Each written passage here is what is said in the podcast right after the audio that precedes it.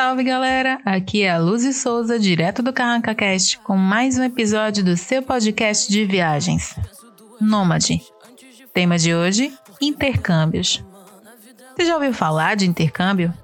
Já teve curiosidade para saber como é que funciona? Já quis fazer um? Eu vou te passar algumas informações que podem esclarecer e até te incentivar a fazer o intercâmbio, que nada mais é do que um programa de viagens que você passa um tempo no exterior, seja para aprender o idioma ou para aprimorar os conhecimentos que você já tem dele.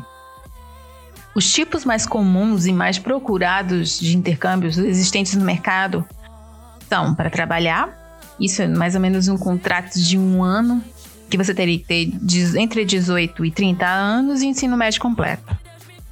O de idiomas, que é o clássico, mínimo de um mês de curso, você pode ir do zero, sem saber nada. A vantagem disso é que você vai aprender em sala de aula e respirar o idioma fora dela, porque você vai necessitar se fazer entender e compreender o que os outros estão dizendo, até para sobrevivência. Um outro tipo de intercâmbio que também é uma imersão interessante é o de trabalho voluntário.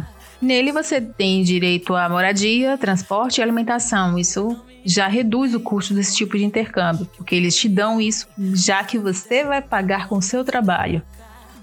A questão é que, para esse tipo de intercâmbio, por ser um trabalho voluntário e vai cuidar de crianças, vai cuidar de idosos ou pessoas carentes, animais, enfim, é, a sua formação tem que ser voltada para esse público. Então, eles analisam a sua formação, analisam o tipo de serviço que você pode prestar antes de aceitarem o seu intercâmbio. Pode ser no contrato de um a três meses, pode ser que se estenda, depender da situação. E você vai poder estudar um período, trabalhar no outro, mas nem todas as pessoas podem fazer esse tipo de intercâmbio por causa da formação. Então, vai depender do tipo de serviço e da necessidade do país. Um outro tipo de intercâmbio interessante é o de de curta duração ou profissionalizantes. Então você pode de repente ir lá para fora fazer um curso de sommelier, um curso de culinária, um curso de pintura, de fotografia, é, ou se for um professor pode ir para aprimorar seus conhecimentos, aprender novas técnicas de sala de aula, melhorar sua didática, metodologia, incrementar com músicas, é, jogos, enfim. Então existem esses cursos rápidos que podem ser de uma semana a três meses, mais ou menos. E mas para isso você precisa ter um certo domínio do idioma, pelo menos o intermediário, porque eles não vão perder tempo te ensinando o vocabulário. Você que se vira para entender. Então, com pessoas do mundo inteiro e, inclusive, a depender do curso, os nativos também vão fazer esses cursos. Então, você tem que entender o que eles estão falando. Não é o curso de idioma, é um curso direcionado a alguma área que você já foi em busca, né? Então, já tem que ir com essa ideia. Você vai aprender informações sobre o curso que você quer e não sobre o idioma. O idioma você vai aprender no dia a dia, tá? Os dois últimos tipos de intercâmbios que eu vou falar são de linha acadêmica: graduação e pós-graduação, mestrado e doutorado. Na graduação, é um sistema de sanduíche, em que você começa a graduação aqui, passa um ano lá fora e depois retorna para concluir aqui.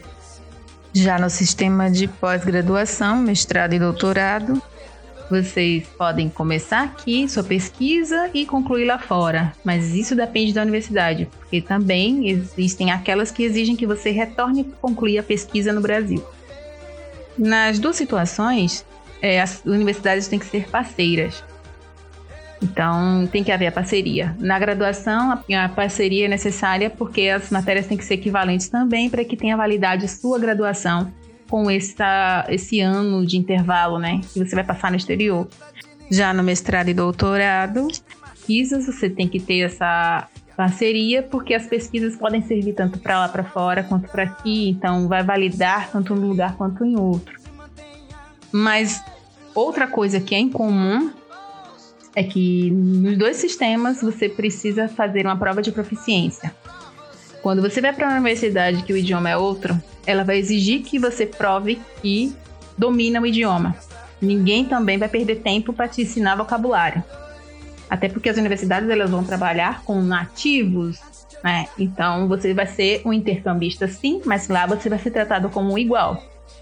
Então, as, algumas universidades, algumas instituições aqui oferecem cursos é, intensivos do idioma e te preparam para fazer a prova. Você faz a prova, se aprovado, você recebe o certificado e aí sim você se inscreve para fazer esse tipo de intercâmbio.